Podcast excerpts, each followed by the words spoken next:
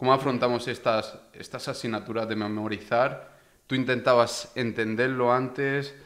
Eh, ¿Te apoyabas en, algún recurso extra, como yo que sé, un documental o algo así? ¿O ibas solamente con lo que te daba, a muerte con eso y ya está? Yo para historia, bueno, en el caso con la historia me gustaba y se me daba bastante bien. Para historia ahí intentaba, sobre todo yo, yo ahí resumía bastante, me hacía mis propios esquemas, mis propios resúmenes, que después incluso los volvía a resumir, los resúmenes y, así.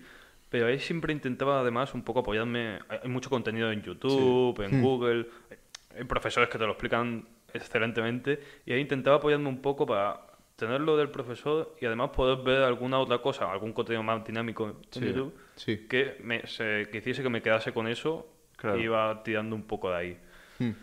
Lengua, que es una tampoco. No, no, puedo hablar mal, pero no, no, era mi, no, era mi, asignatura favorita, dejémoslo ahí. Hmm. Y. Bueno, pero me imagino que tendrás un 10 igualmente, ¿no? Por... Tenía. Creo un 9,75. pero bueno. ¿Y cómo, cómo, Bueno, historia, lo, hemos dejado claro. Hmm. Tanto contenido, resumirlo, esquematizarlo y así tener como esa idea en la cabeza, ¿no? También yo intentaba, como, como comentado, sobre todo entenderlo más que memorizarlo, que claro.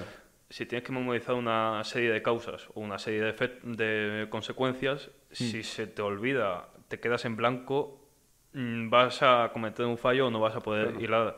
Si las entiendes, pues al final cuando entiendes las causas puedes, haciendo simple uso de la lógica, entender las consecuencias y entender lo que ha pasado un poco. ¿Cuánto, ¿Cuánto sacaste en selectividad, en historia?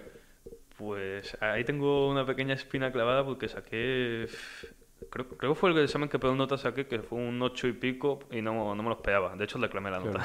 Ostras. ¿Te la subió o se quedó ahí? Ahí se quedó. ¿Y qué consejos podrías dar para ganarte a tanto al profesor que tienes en ese momento en bachiller como al profesor que te va a examinar?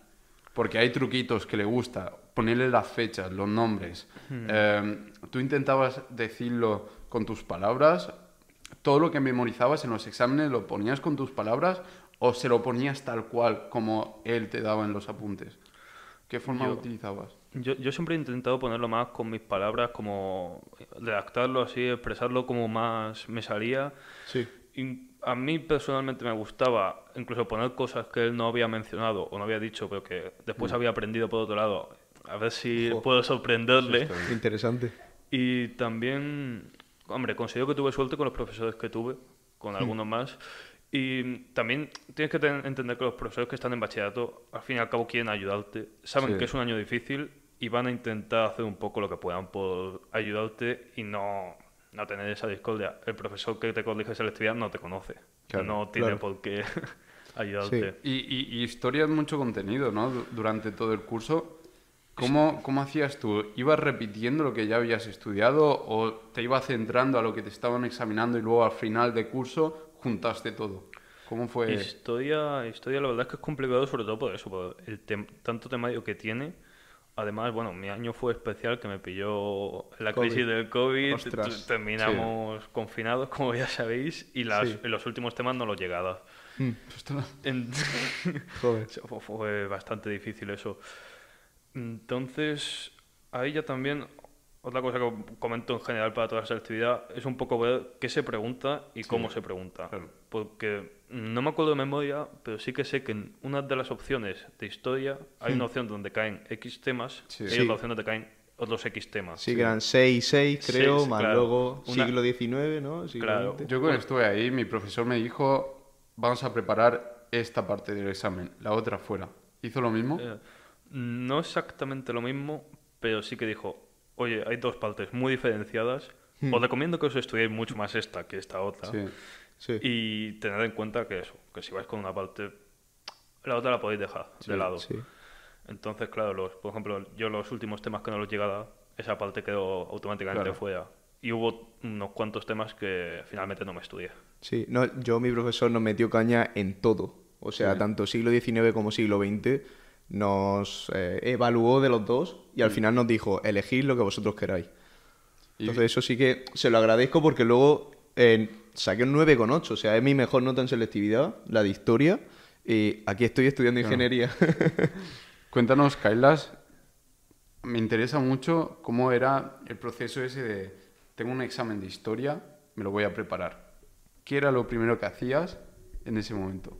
Cogías todo, le pegabas un, una lectura general a todo, luego empezabas poco a poco a memorizar. ¿Cuál era Mm. ese proceso? Sí, yo creo que yo creo que tenía tenía los temas, todos los sucesos, mm, me lo iba leyendo. Después como tenía mi el resumen y el resumen intentaba esquematizarlo lo más posible en diferentes puntos. Eh, es decir, si, si estamos en tal época, pues los leyes que son tal, tal y tal. Y cada ley tiene pues mm, diferentes batallas que suelen comenzar, como casi siempre, Sí. o diferentes cambios económicos o diferentes cambios políticos. Y en- entonces yo después intentaba, en mi cabeza como que lo iba repitiendo y lo iba contando todo y, y me basaba solamente en los puntos. Y entonces decía, vale, eh, Felipe V, y pensaba, ¿qué, qué, qué es, eh, qué es todo lo que tengo que decir de él? Tengo que decir que, que tuvo tal sucesor, que vino tal, que hizo tal. Y después lo miraba y digo, hostia, se me ha olvidado comentar que el aspecto tal cambio que hizo o tal ley que firmó. Y, y lo volvía y decía, vale, venga, Fe- Felipe V de nuevo. Y, ya decía, vale, no se me ha olvidado nada, creo que sé todo y, y creo que sé y he aprendido todo lo que tengo que saber sobre, sobre sí, este sí. tema. Yo, mira, me gustaría comentar porque yo esto se lo he comentado también a mi hermano, incluso a mis primos. Una de las cosas que me ayudó mucho es una técnica que se llama el Palacio de la Memoria. No voy a explicarla porque es un poco compleja, pero oye, os animo a que la gente que quiera buscarla, que la busque. Y simplemente es el buscar un trayecto, por ejemplo, de tu casa al instituto y aprenderte, por ejemplo, los reyes católicos solo en ese, en ese tramo. Entonces es como que tú mentalmente vas recorriendo eso y con cada paso, con cada cosa que vas viendo, pues es como que en tu imaginación vas viendo cosas que te llaman mucho la atención y te recuerdan un punto del tema. Entonces yo en el examen simplemente tenía que recordar mi imaginación y yo iba escribiendo. Me acuerdo que, que a mí en mi examen me tocó Franco y entonces era, pues yo en mi imaginación El que tenía... te gusta a ti, ¿no? No, joder, joder, no, hombre, no. No, joder. Pero eso en mi imaginación. en mi imaginación tenía un camino que yo iba- lo iba recorriendo y ese camino me recordaba muchos puntos. Por si a alguien le interesa, que lo busque en internet, que hay muchos vídeos que lo explican. A ti, cuando te, ponieron, eh, cuando te pusieron el examen de historia, ¿cómo fuiste? ¿Fuiste a muerte con el de redactar y luego las preguntas cortas o al revés? Creo que, si no recuerdo mal, empecé por las preguntas cortas, por si no me daba tiempo, y después fui a redactar, porque si me pasaba de tiempo redactando, quizás Sí. no conseguía las preguntas, sacar las preguntas cortas. Fue muy rápidamente. De hecho, me acuerdo que fue mirar las dos opciones, Sí. Eh, m- m- mirar al compañero porque sab- sabíamos que a por qué opción íbamos y, y ya no, le, no leer más. Eh, Ya está. En el momento que sabía que era mi opción, yo recuerdo que leí el tema y dije, y, y con solo leer el enunciado, está. el desarrollo del siglo dije, vale, venga, tenemos... Ya, ya lo tengo todo en mi mente, Claro. ya tengo Sí, toda la sí, sí. información que necesito. Y Ya- sobre todo el esquema que estabas hablando de Claro. tener cada idea, yo creo que en ese momento tienes ese esquema en tu cabeza Claro. y ya es pim, pim, pim, pim, paso a paso a redactar. Claro, e incluso, incluso creo recordar que una de las preguntas cortas mm, dudé un poco. Sí. Me, no, no me acuerdo que había y dije, espérate. Y, y es un momento que puede pasar en, en la historia o puede pasar en cualquier otro examen. Es un momento en el que ves una pregunta y dices, hostia, que no, que no me la sé que ya la he cagado". Ostras. Ahí ya eh, sangre fría, Sí. mm, cero de nervios y decir, voy a leer tranquilamente la pregunta de nuevo, me la voy a dejar para el final si hace Eso falta y voy a buscar cualquier cosa que sepa, cualquier in- Mm. cualquier Mm. cosa que haya dado en clase me suene remotamente Lo y yo voy a ir con ello a tope.